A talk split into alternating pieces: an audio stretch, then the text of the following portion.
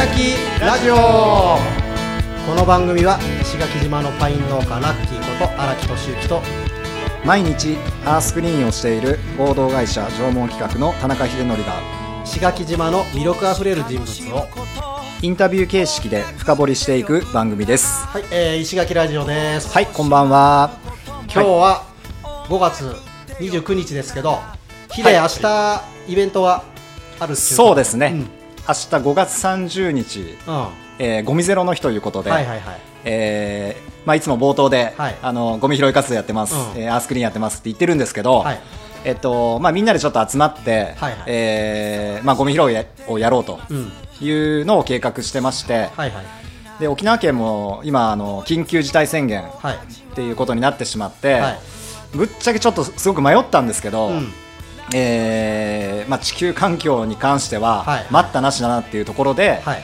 えーまあ、対策をはい。あのしっかりとって、はい。えーやろうかなとなるほど。思ってます。うはい、んまあでもすごい大事よね。そうですね。うん。俺思うんだけど、はいはい。やっぱコロナだから、うん。こう何でもかんでもやらないっていうはい。方向に行き過ぎるのがはい。なんかちょっと違うような気がしてて、はいはいはいはい。やっぱりそのコロナだけど、うんどうやってじゃあ活動できるよううんにするかっていうところをみんなで知恵振り絞ってはいはいはやってい。いくべきだと思うんだよね、そうですね。ううんん。そうじゃないとさ、うんもう思考停止しちゃうと、はいはいはい。こうまた同じことがもしかしたら今後起こるじゃない？いやー本当そうですよ。でまた同じように疲弊していくわけよ、はいはいはいはい。みんながね本当に本当にそうですよね。うん。だから、うん。そういう意味ではすごい、なんだあえて、はい。まあ、バッシングももしかしたらはされるかもしれないけれども、そうですね。まあ、最大うん限に配慮してやるという,、はいはい。うことはすごい、うんこれはいいことだと思う、あはいうん、それでもし、はい。コロナが出ちゃったら、うんえー誤ってうん。じゃあどうしたら出ないになるのかもう一回考えればいいんだよそうですね。ううんん。もうこればっかり本当にやらないとわからないし、うあのー本当に何が正解か正解じゃないとかってわかんないとは思うんですけど、んうん。やっぱり僕自身は、うん。その今のこのえっと新種のウイルスっていうのも、やっぱりその環境がちょっとおかしくなっちゃってきてて、うん。来てるっていうふうにもちょっと思ってる自分もいるので、まあ、よくあるよね、そのうん。永久凍土が溶けることで、はい。そうですそうです未知のウイルスがみたいな話はね、ん。そうそうそうそう。だから明日はえっとちょっと一個テーマを決めてやろうと思ってて、ほうほうほえーそこのビーチがですね、ううん。えっと、石垣島の中でも、うん。今ものすごいその漂着ゴミが多くてはいはいはい。なかなかこう、えーゴミ拾いにこう行く人たちがいない場所なんですよ。多すぎていないの？えっ、とね、うん。ちょっとその、えっと、鉱山。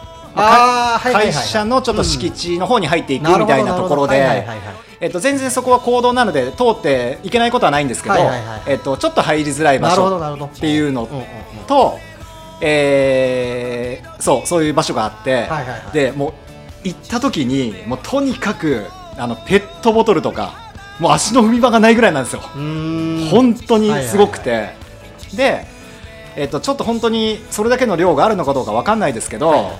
えっと普段そういういくつ拾ったとか量とかには全くあのこだわりはないんですけど、はいはい。えっと今回に関しては、えっとペットボトルを1万本拾ってやろうっていう。なるほど。はい。一応目標を具体的に。そうですね、うん。はい。まあ、それで例えば、うん。みんなでそのはいはい。1万本拾えたら、うん。まあ、それはそれで拾えたになるうし、ん。なるほど。なるほど1万本も、うん。その一つのビーチに、えーた漂着ゴミがあったのかっていうところの、まあ、発信にもつながるのかなと思って、はいはいはい。まあ、そんなことでやろうと思ってます。なんか達成できてもできなくても、はい結構分かりやすい目標があると、そうですね。なんかそれはそれで楽しみではあはいはい、うなんかちょっとそのゲーム性とかじゃないですけど、うん。そういう感じで今回は初めてそういう何個みたいなのをちょっとやってみる。仕掛けてみました。えー、面白そう、はあでもじ実はこの放送がはい。読書感想会なので、えー6月1日あ放送ですね。だから翌々日。実際は後なんだよね流れるのね。そうですそうですそうです。んだからこれを聞いていこうっていうのはできないけども。そうですね。まあ、とりあえず、はい。そういうゴミゼロの取り組みをしているということではい。今日オープニングはちょっとヒデにはい。話をしてもらいました。ありがとうございます。はい、えーということで、えーはい。今日は、えー読書感想会。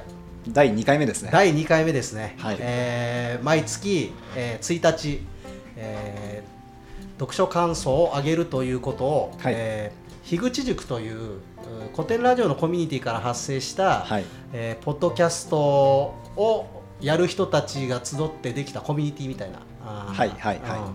そうですね。そういう場がありまして、はい。えーまあ、古典ラジオの樋口さんがね、はい。えー塾長として、えー立ち上げてくれたんですが、ええーまあ、その樋口塾発生の企画えはい。それの発生源はうん、ええっとあ一応僕が。ですよね。は いですよね。それがすごいなと思って。企画して、で結構みんなあのまあ反応して、はいはいはいはい。意外と徐々に参加してきてくれてます。あ本当で樋口塾自体も、うん。おちょっとずつ人数が増え始めていて、はいはいはい、うん。えー、と今回の最新の古典ラジオ聞けばねその樋口塾の話ははい。えめっちゃ詳しく出てそうで。ますのですね。あれもちょっとタイムリーなというか。タイムリーな、はいはい。すごいびっくりして、うん。まあ、実はその、はい。えー30日に明はい。日放送する、明日というか、まあ、もう放送されてますね、これが。されてますされてます、うん。5月30日に配信された、うん。配信されるされてる、はい。えー回が、えーその樋口塾の塾長のはい 樋口さんがそうですね。ゲストで来てくれるというとんでもないタイミングでね。もうえらいこっちゃえらいこっちゃですね、うん。まあ、そっちもお楽しみいただけたらと思いそうですね。ます。うん、これ聞いてまだ聞いてなかったらぜひはい。そちらもおローカルをテーマに、えー対談してますのでよかったら聞いてください。はい。はい。ということで今日は、えー読書感想会ということで、はい。えー読書感想会のおレギュラージンくんが来てくれてます。ようこそ。はい、こんにちは、お邪魔します。はい。じゃあ今日も3人で、はいそうですね。一冊の課題図書おに関して、えーまあ、感想をちょっとそれぞれ、はい、えー語っていきたいなと思いますが今日はヒデのセレクトなんでね。そうですね。はいはい。えっとまあなこっちで今、うん。あの一緒一緒にというかいろいはいはい。ろお世話になってる、まあ、経営者の方がいて、はいはい。でそこのオフィスで、えー最初この本と出会って、ああそうなんだ、はい、タイトル先に言った方がいいですよね、うん。えっと、共感資本資本主義社会を生きる。共共感感。共感資本社会を生きるだね。ごめんなさい。あ共感資本社会を生きる、うん。はい、えーサブタイトルで、えー。ええ共感がお金になる時代の新しい生き方。うん。ということで誰がえー著者の方が、うん。えっとお二方のこれ対談形式対談、うん。はい。になってるんですけど、えっと、新井和弘さんという方と、うんえー高橋博之さんといううん。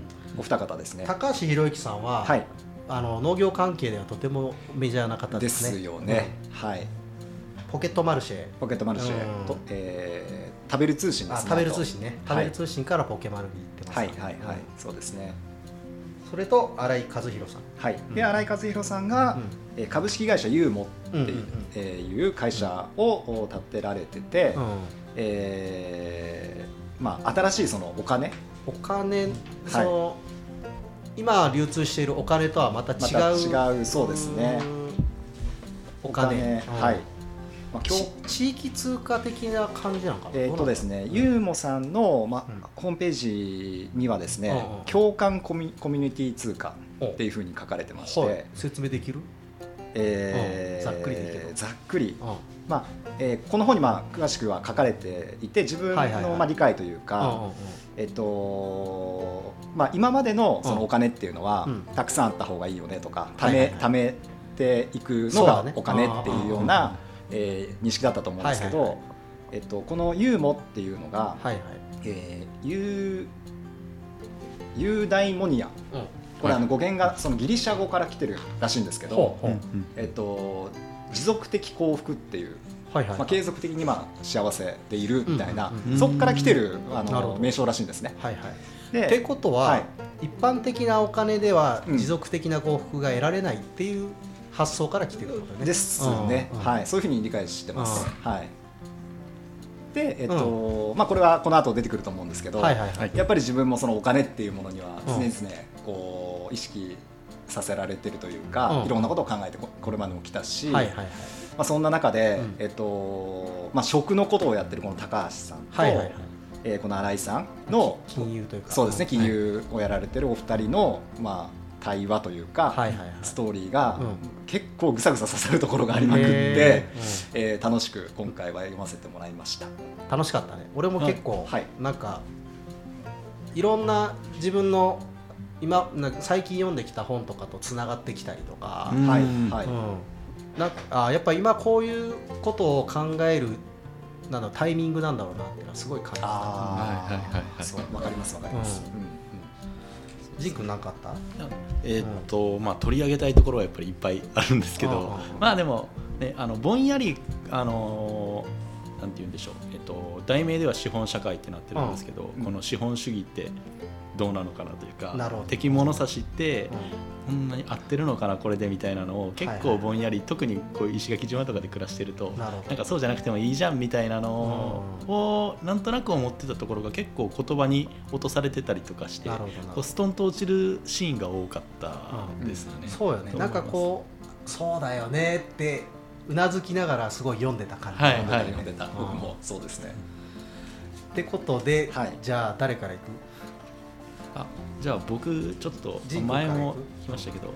これ取り上げたいのがまず僕題名っていうかサブタイトルなんですけどこれちょっと裏切られましたみたいな話なんですけどあの共感がお金になる時代の新しい生き方ってうん。そのお金になるっていうのがうん。こうなんて言うんでしょう。この案件はお金になるとかこのビジネスはお金になるとかうん。なんかそういう文脈なのかな？なんか共感で物を売らないといけないよねみたいなそういう話なのかなって読む前は思ってたんですけれど、ここでいうお金ってそのマネーのことじゃなくてなんか新しい通貨になる時代みたいな文脈で使われてるじゃないですか、共感がお金儲けになるとかではなくて新しい価値基準になるというか、なんかそこに裏切られましたっていう初っ端の話です、うん。はい。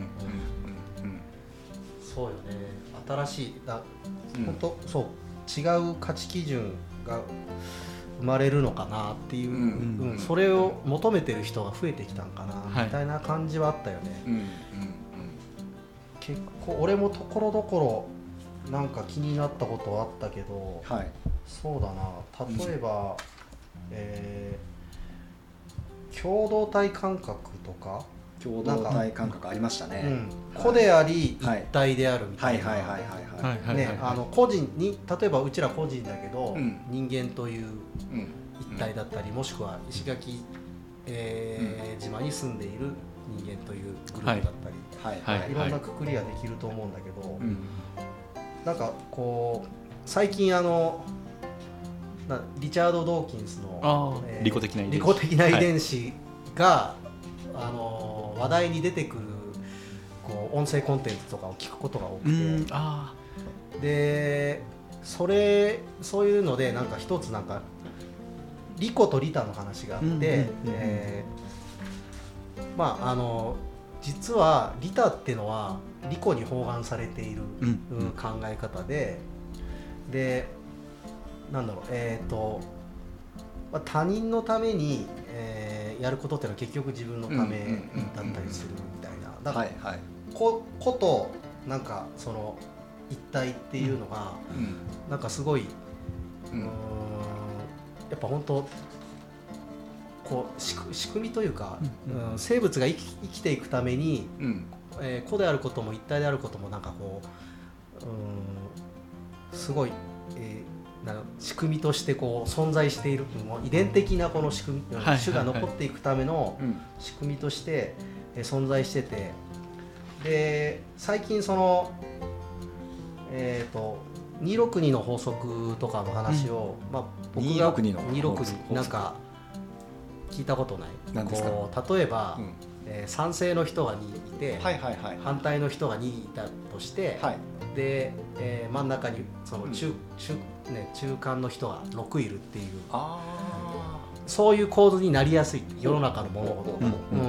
あなるほどなるほど。っていうのは、うん。えー、と実はその種を保存するための、うん。仕組みだみたいな話、うん。うん。うん。生命科学的思考って言ったかなそうですね、うん。はい。で、えー、と結構ほらフェイスブックとか見てるとはい。自分の考えとうん。違う人とか出てくるじゃない、出てきますね。出てくるよね。出てきます出てきます。で、はい。ついつい、はい。い、やそうじゃねえよとか思っちゃう。はいはいはい。わかりますわかります。ううん。でもその自分と違う、うん。考え方の人はそのはい。種を保存する長く保存するためにはうんはい。実はそのもうシステムとして組み込まれていて、うん。うんうんっていうちょっと大きいメタな視点で考えると、うん。あそっかここれは262の俺と反対側の2だなっていうふうに考えると、そのその人の存在を認められるようになったりするわけよ。なんか、えー、とそういうことをなんかいろいろかん今回考えたからその共同体感覚とかあそういうところから、うん。なるほど。共同体感覚、うん。僕も引っかかったキーワードですね。あ本当。はい。ね反対意見にもやっぱ意味があるという。はい。はい。はい。はい。はいこのこの考え方が身につくと、うん。なんか安易に対立しなくなるというか、うん。ああそれもそうでしょうね。うん。うん。単にディスるんじゃなくてその人のやっぱ文脈とかを知りたいと思ったり、はい。うん。うん。なんかすごい今こそこのなんだろうなすごい多様性に多様性に飛んできてるのかな？飛んできてないのかな？分からんけども、うん。まあ、例えば LGBT の人が、えーいたり、はいあれはもともといて表出してきただけだと思うんだけど、まあ、そういう人たちの存在を、うん。おーやっぱなんだろうお理解できなくても、はい。お認めるというか、でどうしてそういう人たちがいるのか？そういういる意味をやっぱ考えてみたりとかうん。するときに意外とその遺伝子の話とかって結構なんだ感情じゃないとこはいろを見てるからすごい実は参考になって面白いなっていうのを、うん。えーとまあ、この本を読みながらちょっとそんな風に思ったりして。なるほど。うん。つながったっていうつながった感じがして、ちょっと面白い瞬間だったそれは。うん。なんかどこまでをこう自分として捉えていくかそれシーンによってそのレベルによって上がっていくとかではなくて多うん。分いろんなシーンによって切り替えるあれだと思うんですけれど、その自分っていう個体を、うん。えっと自分だとみなすのか、うん。まあ、あの下々の会っていうのをうちって言ったりとかうちらとか言ったりとかするっていうのが結構共同体感覚でなんか結構それで思うのはなんか車の車輪で例えるとなんか車の例えば片っぽ左側のタイヤで、えっと、そいつが意思を持ってるとしたら自分のことを自分だと思っているじゃないですか。でもあの全体としちょっと視線広げてみると、そのえっと、そのタイヤ単体だけじゃなくて車全体としてもうん。自分としてこう捉えた時に、うん。自分と反対側にある車輪も自分なわけじゃないですか。うん。ああそうよね。なんかでその、えっと自分と反対意見を持ってる人をなんか、なんだあいつみたいなのとこうムカムカするというよりは、うん。そのえっとここで言うとその車っていうのは自分とそのうん。反対側のあいつがいるから、うん。あのちゃんと形になっているというか、うん。あの前に進んでいけるというか、うん。なんかそういうことなのかなと思ってよく考えます。そうよね。大きなこの枠の中はい、で、うん一体そうですね。だっていうことにはい。うん。面白いねなんかね。そうですね。うん。ヒデはなんかなかっえっとね僕うん。今のところで言うとうん。僕もともともずくの養殖？まはい。あ漁師やらせてもらってて一次産業携わってたんですけどあの高橋さんのそうそうだな。高橋さんのところでうん。生産者って面白いんですよと。うんうんであの田んぼはわしでたわしはあの田んぼやと。でえっと漁師さんもあの海は俺で俺はあの海だって言ってるっていうところあったと思うんですけどありましたありました。はい。ラッキーさんこれどういうふうに見てるのかなっていうのがちょっとあってうん。聞いてみたかったんですよね。まあなんかね俺は逆にあれピンとこなかったな。あー。まだ農業始めて浅いっていうのもあると思うんだけど、うん。一体感が出るほど多分うん。まだしその農業というものに向き合ってないというか、うん。そこまで時間も費やしてない、はいはいはい。多分ね、なるほどね。ただやっなぱ愛着はあるよ。やっぱ、うんうん。うん。自分の畑とか、うん。その植えた農作物に対しての愛着はあるし、はい。うん畑にはやっぱ毎日のように足を運ぶよ運んでしまう、うん。はいはいはい。なんか運ぼうというよりはうん。行ってしまううん感じかな、うん。だ多分それがもっとこうん。うなんだろう積み重なっていくと、うん。その一体になる感覚があるのかもしれんけど、ですよね。うん。なんかそのえっと、えー話の続きで、はい今その都会で生きてると、うん。なかなかこう自然と触れ合うことができ,、できなくて、はい。えーそのいわゆる不自然、うん。ふ自然じゃないっていう状態がうん。うん。普通になっちゃうんだよねっていうところがあって、はい。でそのさっきの荒木さん言った、あのー共同体感覚っていうのを、その自然とあの持てるようになると、うん。っていう話あのところがあったと思ってて、はいはいはい。で僕今その環境のゴミ拾いとかいろいろやってるじゃないですか。うん。でえっ、と全部本当に本当に理解できてるかどうかって言ったら分かんないですけど僕本当にあのゴミも自分のから出てるものなんじゃないかなっていう自分が出してる出してないとかっていうのは別として、はいえっと、ゴミも自分。うんうんうん自分もゴミみたいな、なんかそういうのを実はちょっと考えたこともあって、はい。でも、えっと実際、まあ、石垣島にいるからだとは思うんですけど、うん。大自然の中でやっぱり生かす生かしてもらってるとそんなことを結構体感させられちゃうというか、はいはいはいはい。なんかそんなこともちょっとあの本を読みながらうん。そう、うん、考えました。なるほど、うん。確かに。その自分自身でうん言ったりあとなんかこう自分の何かしらの行動がこう巡り巡ってあのバタフライエフェクト的ななんかあの、えー風が吹けば桶屋が儲かるじゃないですけど、うんうんうんなんか自分が一つこれをしたことの、えっ、とそれが形になって今自分の目の前に現れたものがこのペットボトルとかそういう感覚ですか？そえそこえっとねそれよりもっと。そういう感覚ではうんでも本当にそこ本当に自分でもまだわからないんだけど、はいはいはい。あのなんか自然とやっぱりこう一緒に動いてるんだなっていうのは、つい先日もそのスーパームーンとかあったりとか、はいはいはい。あとは潮の満ち引きとか、うん。そんなのがやっぱりすごく都会の生活では近くにはないけど今近くにあるから、はい。なんかそういう感覚を持ててるかなっていうのはあのありますね。自然の周期によっていろいろ行動とかがうん。あのいい意味で左右される。なんか都会、大阪にいた時とか、うん。今日が満月とか、うん。全然なんか気にかけてもなかったけど、全くね。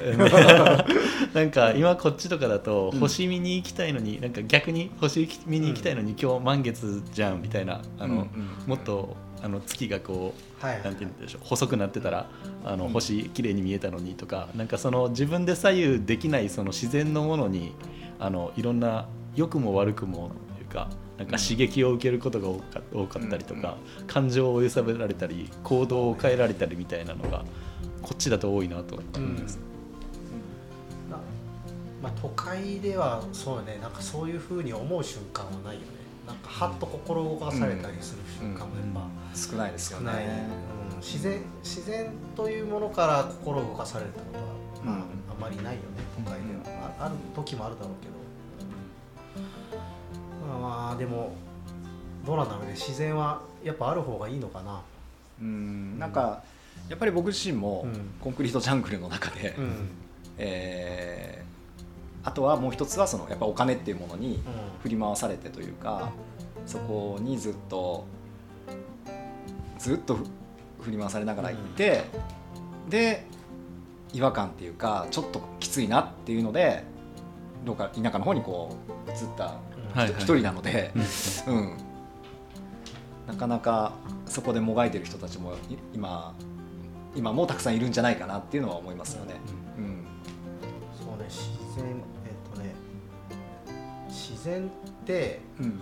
なんだろうえーまあ自分の思い通りにいかないうん。はい。ことなんだよね、まあ俺の場合農業だってうん本当自然ありきなので、そうなんだよそうですよね。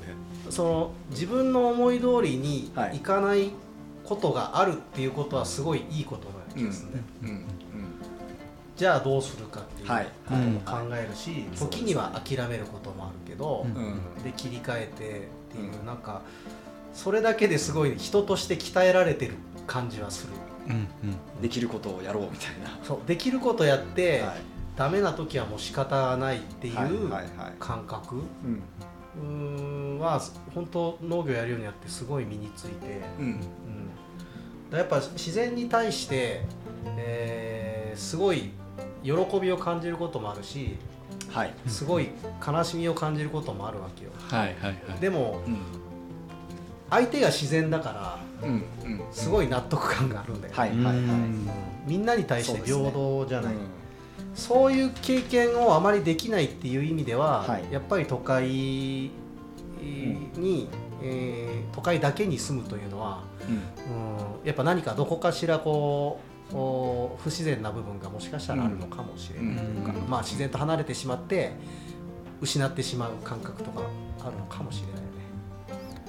そうですね、うん。あの草木とか海とかっていう意味の自然もあれば、うん。そのもうちょっと抽象的に、うん。そのえっと、さっき荒木さんおっしゃったその予定調和にいかないことというか、思い通りにならないことが自然みたいな、うん。でそれってもしかしたらその、えっと、海とか山とかとの関わりじゃなくてもその人間との関わりでもあったりとかするじゃないですか。そうそう。書いてましたね。あのそうそう。ちょっとつながったんだけど、はい。はい。面白法人カヤックのはい話が出てきて、はいはいはいはい。はいできましたねでえっ、とそのカヤックのた柳沢さんなのかな？ちょっとよくわからないけど、えっ、とカヤックの人が、うん。えっ、と楽しめる人を作るっはいはいはてい。う話をしてたよね、その書いてましたね。うん。楽しめる人材うんを求めたり作ったり、うん。ね、育てうん。育てたりっていう話をがすごい良かったっていううん。ところでこれって要するにさどんな環境になっても、はい。もう自分なりに楽しむマインドに、うえー持っていく。はいまあある意味その俺が自然に対して思っていることと近いはい。うんような気がするんだよね、うん。うん。自分の思い通りにはいかない中でどうやって楽しむか。みたいうですね。うん。そうですね。この感覚はなんかやっぱ、お俺これ持ってると現代ではめちゃめちゃ強いと思うんだよ、はい。はい。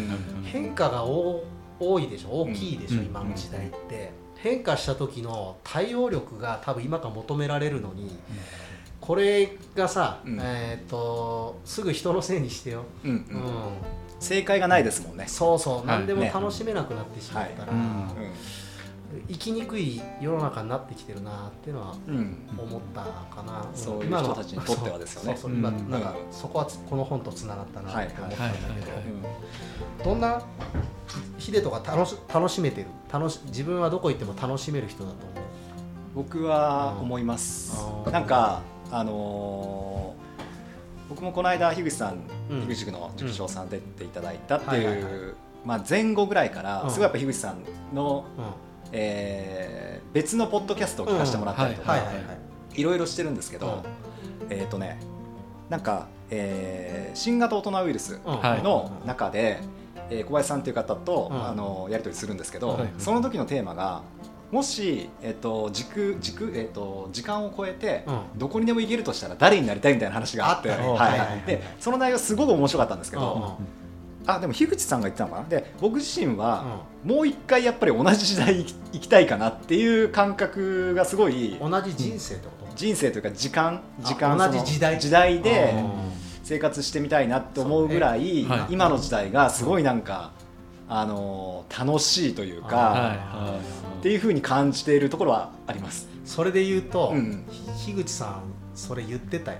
はい。違う番組で、ああそうですか。えー口兄弟のが楽曲工房だと思うんだけど、ええ。ーちょうどいいえってどんなことみたいなあーネタを振ら振られて、ーはいはいはい。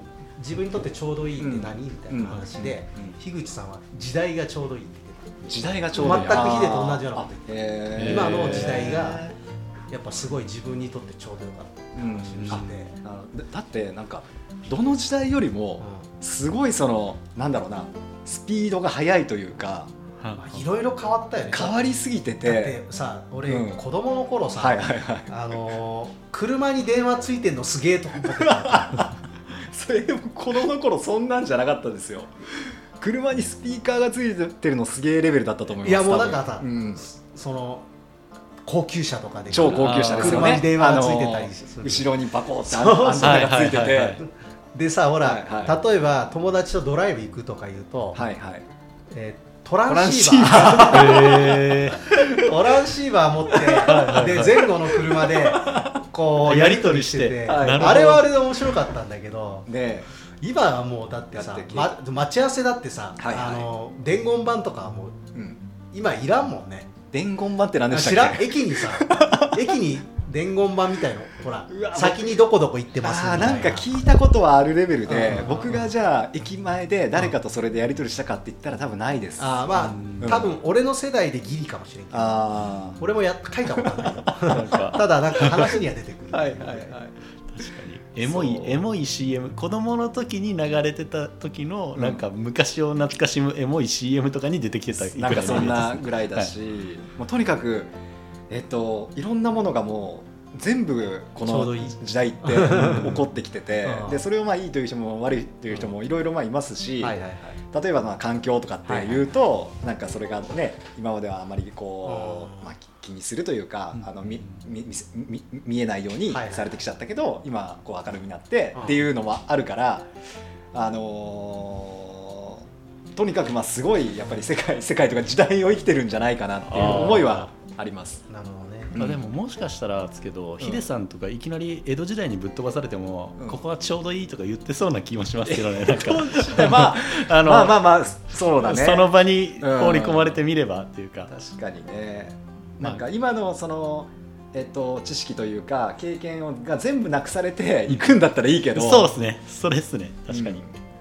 っていう。だって確かに YouTube ないよ YouTube ないです江戸時代に。ないないない。でも YouTube 記憶なくしてにしてほしいな。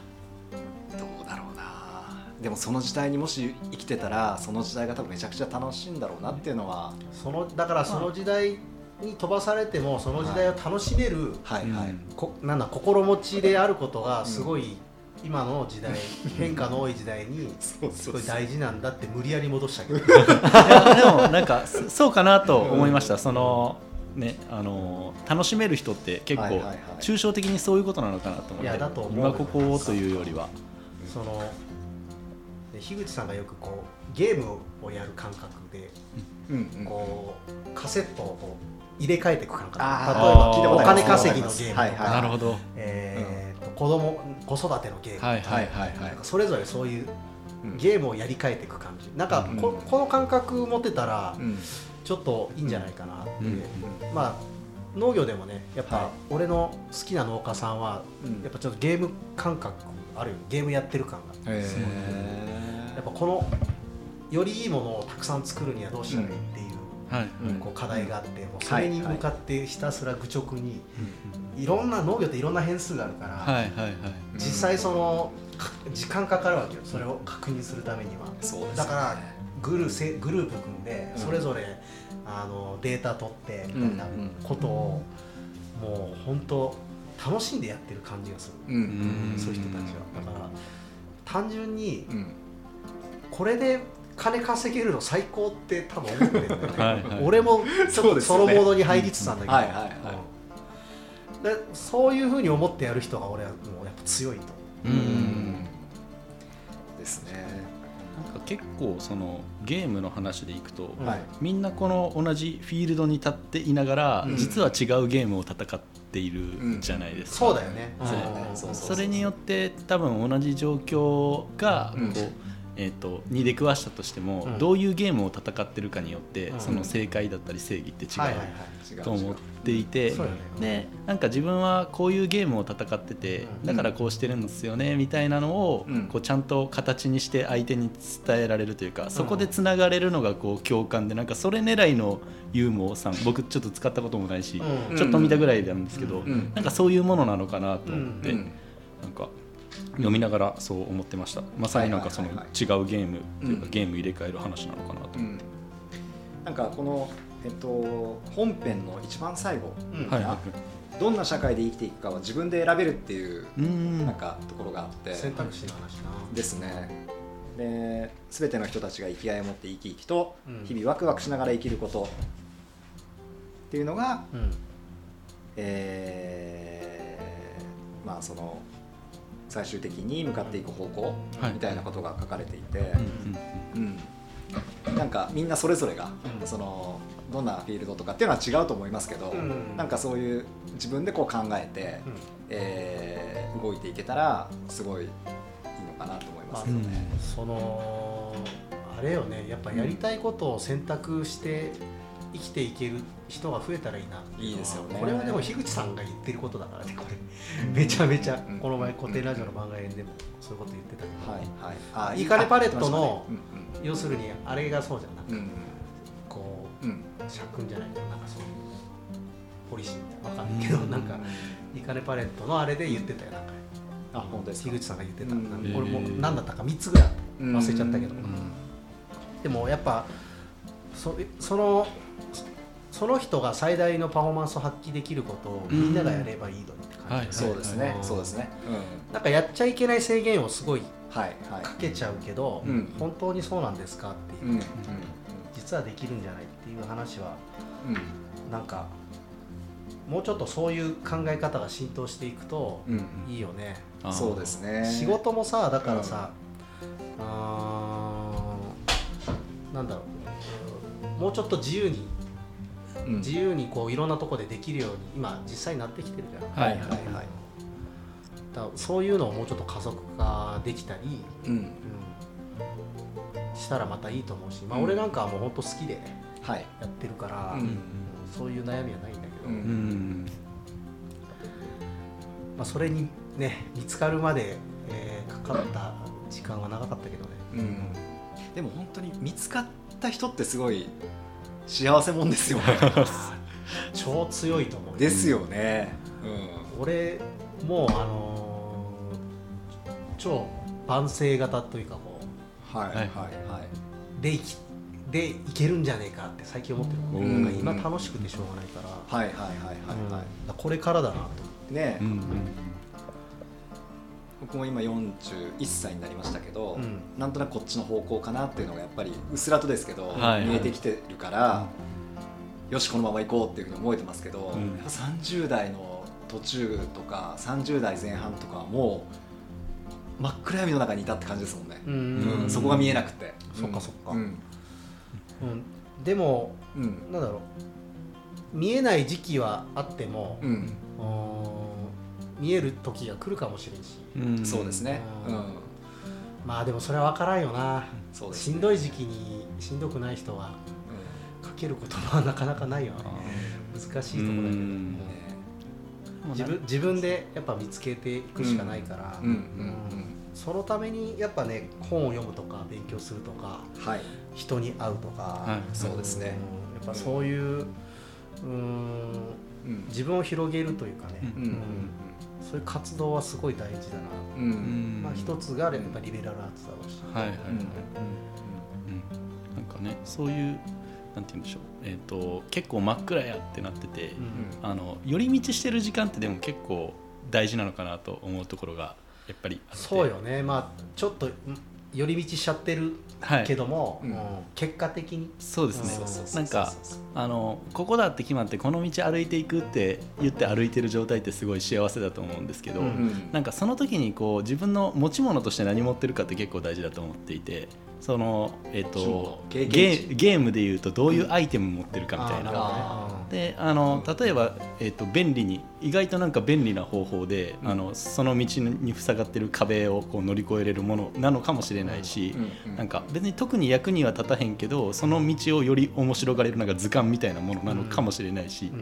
っていうのってなんかそのダンジョン一直線に歩いてたらあんまりこう手に入れられないというか、うん。逆にその寄り道してなんかえ昔そんなところ歩いてたのになんで今このダンジョン歩いてるのみたいな、うん。その人が行ってなかった無駄に見えた寄り道で持ってるものが自分の個性というか、うん。あり方を決めていくとか楽しみ方を決めていくみたいなところがあるとだからうんなんか究極クリアってさうんうん人それぞれ違うみたいなこうはい。イメージやな、はいはいはい。あそのゲームゲゲームね。ゲームその人のゲはい。ームゲームをね。ゲームがねしっくりきすぎちゃってなんかそれで考えてますよ。クリアクリアすんのかな？まあ最後死ぬ時に自分が判断するんですかね。ううんんでうんこれで言うとさ俺思ったのは石垣で言うとはい。なんかこの本でうん。当てはまるようなことあった？あうんなんか僕はやっぱりそのさっきと重なりますけど、うん。都会だとなかなか自然に触れ合えないっていうところ、うん。で自然のその、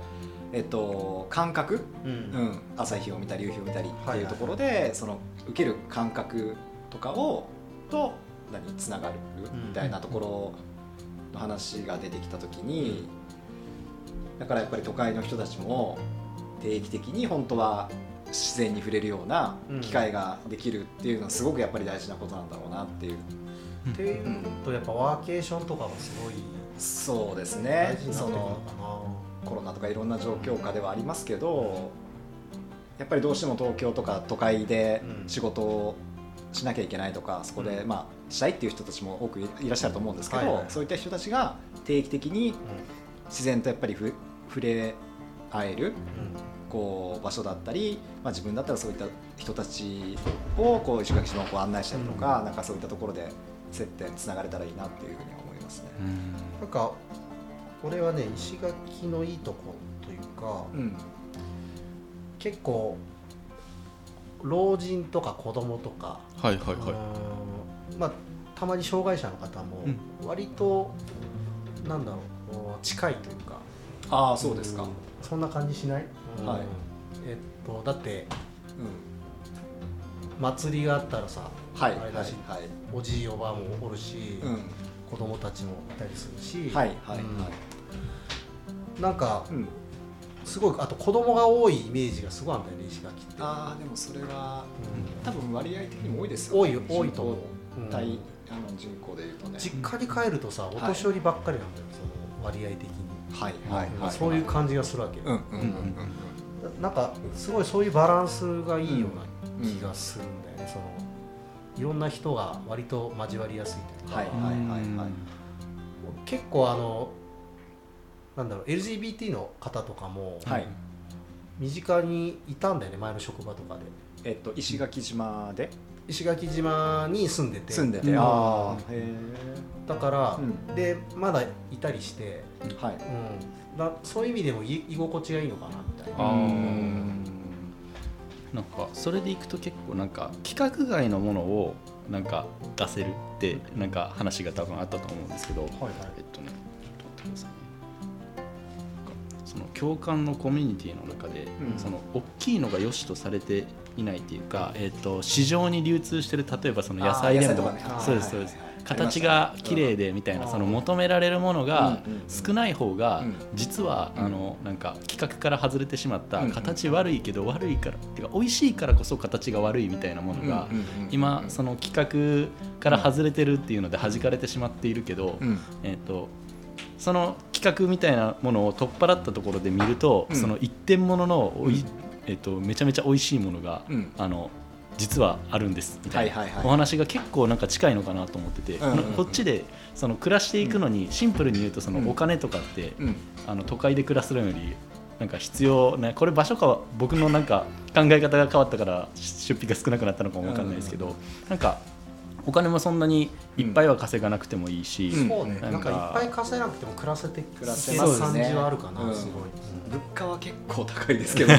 高いんだけどね。なんか結果出るお金の総量は少ないのかな。そうですね、うんお金使わずに楽しめるものが増えたりあのスーツじゃなくてもいいとかね仕事なんかそうそうそうそう。なんかそそういう企画を取っ払うことによって、うん。このうん。石垣変な人多いじゃないですか。いい意味で。なんか 変わ変わった人、はいはいはい。あのうん。ねかなと感じていて、うん。だからなんかそういう人がこう暮らしていける環境ってこうんの企画のなんかハードルが低い石垣やからこそかなみたいな、うん。うん。ちょっと聞いてて思いました、うん。でじゃあもう結論みたいな感じではいこの本読んで、うん。えーじゃあどんな社会がいいとかあなんかある？ビジョンみたいな。僕自分なりの。一個、あのこの本読んで解決できなかった課題感があるんですよ。おうおうであの貯金できるのが良くない貯めれるのが良くないって話があったじゃないですか。ユーモね。ユーモはいはいはい。モ。そのはい新しい。通貨そうです、はいはいはい。なんかまあなんでかっていうとその、はい。普通あの交換手段だったはずなので、あくまで手段だったはずやのに、うん。この貯めれることによってお金があればあるほどいいみたいなうん。物差しが出来上がってしまったことによってお金を貯めることが目的になってしまうみたいな、うん。なんか貯めればいいとされているみたいな。で結構なんかそこにちょっと前まで今日、えー、とそういう考え方に共感しててっていうか、うん。全然なくてもまあ日々これだけ稼いで同じだけこう使って暮らしてでいいじゃないかと思ってたんですけど、うん。なんか貯金の、えーと貯めることの意義って結構あるなと最近思ってて葛藤があるんですけど、うん。なんかあのそれって何か余計なお金を使って自分にとって余分なお金を使って他の誰かに投票できるというか、うん、そのこのお店残ってほしいとか、うん、この人頑張ってほしいみたいな特に今緊急事態宣言の中とかで、このお店には残ってほしいから、あのちょっと,、えーと、足しげく通うようにしようとか、ちょっとあの、えーとまあ、自分のち、えー微力ながらもちょっとお金出させてもらおうみたいな使い方ができるのって、うん、あのある意味貯められるっていう性質があるからなのかな、その投票権としてちゃんと機能するために貯めるっていうのが必ずしもなんか悪くないみたいな。もちろんなんかこれ全否定あのこの本の中でも貯めるの全否定されてるわけではないんですけど、はい、なんかそのバランスってどういうふうにこうここで取ればいいのかなみたいなのが課題感なんですよ、ね、が目的になるのがなんかよくないあまあそうですね。でなんかただね目的にしないながらも貯めるっていう現象自分のこのお金ってじゃあその投票的なところも含めた、うん、えー、視点で見た時に自分のこの貯めてる量ってあの適切なのか適切じゃないのかみたいなのを測れる物差しって今のところ自分にないなというかなんかそれが結構解決されなかった課題感。あいいいいね。なんか またそれはどっかでなんか解決される瞬間がある、そうですね、なんか一つ問いがねなんかあの、ね、分かることばっかりじゃなくてちょっとあの分かんないことが増えてよかったなと思うんですけどね。なんかある？そうですね。僕も僕なんかやっぱりそのどんな社会で生きていくかを自分で選べるっていうところで、うんうんうん、なんかその何がしたいとかまあいろいろもちろんあるんですけど、うん、なんかすごくベースにあるのが、うん。えっと、生活生活をこう楽しみたいっていうのがあって自分の中で。はいはいはい。で、えっと、生活って僕の中の定義というか何かどういうふうに考えてるかっていうとあの生きる生き生きとって書くじゃないですか生活って、はいはい。だから生き生きと日々を生きていけるように、うん、えー、そのまあ、幸せを感じたりとか、うん、自然と触れ合ったりとかしながら生きていきたいなっていうなるほど、そんなあのなんか分かんないけど共感共感なのか分か分からないですけど、はい、なんかそういうこう人たちと、まあ、刺激だったり、まあ、をもらいながら、より自分も広いことを考えられるようになっていけたら理想かなっていう、うん、感じですね。俺はね、えっと、一番最後で高橋さんが、はい、あの全国高校生サミットというのに講師で呼ばれたっていうところで女子高生から人生100年時代がやってくるって大人たちは言うけど、はい、高橋さんは10代の自殺者の数知ってますかまずは若者たちが絶望して死にたくなる社会を変える方が先なんじゃないですかって言われたっていう話があって、はい、でそれに対して、うん、えー、高橋さんが、はい、えーと答えたのはまあ気持ちはわかると、うん、でも大人のせいにして文句を言っているだけじゃ何も変わらない、えー、君もまさにその当事者としてそんな若者たちが死にたくなる社会を変える側に回ってほしい。俺ここがね、はい、すごい肝だなと思った結局その子供子供扱いしちゃやっぱいけなくて、一緒にやっていこうって思わないと、うん、やっぱ子供たちもこっちに少なからず依存してしまってるし、うん、うん。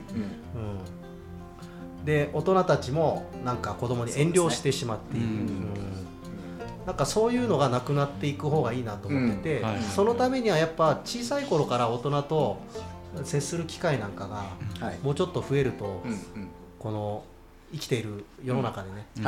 そういうのがそういう場がね、ね、増えたらすごいいいなってのは思ってる、だからそれを自分なりにどう作るのかなっていうのは、えー、今いろいろ考えてます。あそのもう具体的に俺がやろうとしてることはそういうことだから、うん、何、まあ、火で分かると思うけど、はい。うん、生ゴミ堆肥化だってその延長線上にあるはい、だから、えーと、そういうふうに生きていきたいなって、やっぱ子供に対しても、ね、じゃあどうどうしたいってちょっと聞いてみたいというようなことを最後にすごい思ったかな。うん、まあでもすごいこうね仁君も問いが生まれたし、はい、俺もなんかぱこう改めて自分の生き方とかやろうとしてることを肯定えーできる瞬間もあって、うん。めちゃめちゃヒデのセレクションはい。のおかげで、えーまたいろんな勉強ができたな自分を広げることができたなと思ったんで、まあ、非常にいい読書でした。はい。ちょっとボリュームがね結構。いやでもこいやいや全れ然。交互調だからもうすぐ、はい。はい実際はね。うん。まあえっ、ととりあえず今回のお本に関しては、はい。えーこれで終わりますけどじゃあ次回仁君ですね。ちょっとお待ちください、えー。はいはいはい。はい。えっと3人で毎回そのおなんだ読む本を決める課題図書的なそうそうそう、うん。それをこうテーマの図書順番に回していくっていうんではい。前回は俺で今回はヒデだったんで、次回はちょっと仁君のお提案する本で、えー感想会やりたいと思ってるんで。なんかあれあれだっけ？3冊の中からそうですそれぞれが好きな読みたい本を選ぶんだっけ？うん。えっ、とあ結構、うん。えっとこの場でまあ決めて、はいはいはい。あのみんなで読む本は一緒でもいいかなとあーなるほど。なるほど。えっとでじゃあ本なんどんな本？3種類はい持ってきました、で、はい。はい。えっと軸があって2つ。おうおうおうおう。あの抽象度1つおうおう。はめちゃ具体的なやつと、うん。めちゃ抽象的なやつと、はい。その中間のやつ。なるほど、はい。なるほどでもう一つは、えっと、ラッキーさんがこの前も言ってたんで3つの読書みたいなのであの、うんえっと自分の新しい問いを生み出す本と,、うんえっと自分の問いに対して答えてくれる本。うんで、えっとまあ、自分の中でぼんやりしてた答えをよりはっきりさせてくれる本、再確認ねね、うん再確認の本。ということで1冊ずつじゃあはいはいはい。1つ目はめちゃぐ超具体的。うんで多分、えっとえー問いに対して答えをくれる本だと思うんですけど、うん。対話型ファシリテーションの手ほどきっていうやつで、はいはいはい。これあの聞き方人の話の聞き方の本なんですよ。面白そう。で聞くっていう、うん。その、えっと、受けの動作を通して、うん。そのえっと、相手にこう何かを気づいてもらうとか、チームを動かしていくとか、はいはい。そういう本ですね一つ目、超具体的で、えっと、答えをくれる本。なるほど。僕それ行きたいかな。残り2冊まで聞いてないけど。うん2冊。もう一つが、はい。えっと、これは、えっと、中間ぐらいの、えっと、抽象度。で、えっとまああれですかね、えっと、自分の再確認の本ですねど考えることこそ教養であるっていう。竹中平蔵さん。竹中平蔵なのそうです。へえこれ結構なんかあの面白くって。えーあれあれでしょ？パスなの？ああそうですそうです。昔多分政府とかも仕事されてた方。あこの人ど。どういう本書いてるこれ面白くてすごい面白かったなと思うんですけど、うん。意外と僕あのページを追ってるところがちょっと少なくて、うん。で今ちょっと感度が高くなって読んだら、うん。どうなあのめちゃめちゃもっと面白いんじゃないかなと思ってはいはいはいなんか読み直したい、はいうん3冊ともそうなんですけどね、うん。読み直したい。で一番最後めちゃめちゃ抽象的で、うん。新しい問いが出るかどうかなみたいな。分分かりませんわってなるやつ。はいはいはい。メノンっていうんですけどメノンはい、あプラトン。プラトン。哲学者の本。なんですけど、うん。入門書というか会話体で結構、うん。あのうん一応読みやすいとされているやつうんの3種類はいは を持ってきたんですけどお二人になんかちょっと決めてもらえたらい。いかなと思って。えー、ヒデはどれ？対話型のファシリテーションなんかね僕今やっぱり喋るとか話すとか、うんうんうん。なんかそこにちょっと興味があなるほどって、ねプラトンよりはそっちの方が読みやすいかなっていう。じゃあそれでいこはい。え？いいんですか？ういいよいいよえ？俺俺もそれは興味ある。あ本当ですか、うん。あじゃあ。もうちょっとブラッシュアップしたいもうちょっと。ええ。聞くことあはい。対話型。対話型ファシリテーションの手ほど手ほどきはい。え。ーまたあのネットで、はい。えー、とネットというか、うん。あの送りますね、うん。はい。OK です。まあもう一つ理由があって、はい薄いからすぐ読めそう。いやそれさ中ちょっと見せて。文字がちっちゃい。あ結構ちっちゃいな。いやすぐ読める。でもねすぐすぐですよこれ。えっとなんか文体もすごい優しくて、はいはいはい。110ページとかなんで、うん。はい。オッケーオッケーじゃあ次は、えーはい。対話型ファシリテーションの手ほどきはいが課題図書そういうことで、でもこの強制的に本を読むっていう習慣はいいですね まあまあ仁君はねあの普段から読んでるからあれだけど。強制的だけど楽しい風にできてるじゃん、そうそうそうそうだからこの仕組みだと思うんだよ。ね、うん。楽しいえーように読めるようなはい。読み方をしてるからいいってなって、これがいい読書なんじゃないかってうん。非常になんか僕も思ってます。人に推薦してもらえるのって結構やっぱりでかくて僕あ自分ね本ねあの量は読むんですけど、うん。基本的に自分で選ぶというか、偏るよね。そうなんですよね。はいだから結構自分の外からやっぱり推薦してもらえるのは新しいですねオッケーオッケーはオッケー。えーまあじゃあ、えー、と今回の、はい。えー読書感想会はこんな感じで終わりにしましょうか。そうですね。はい。はい、じゃあ、はい。本日もどうもありがとうございました。はい。ありがとうございましたありがとうございました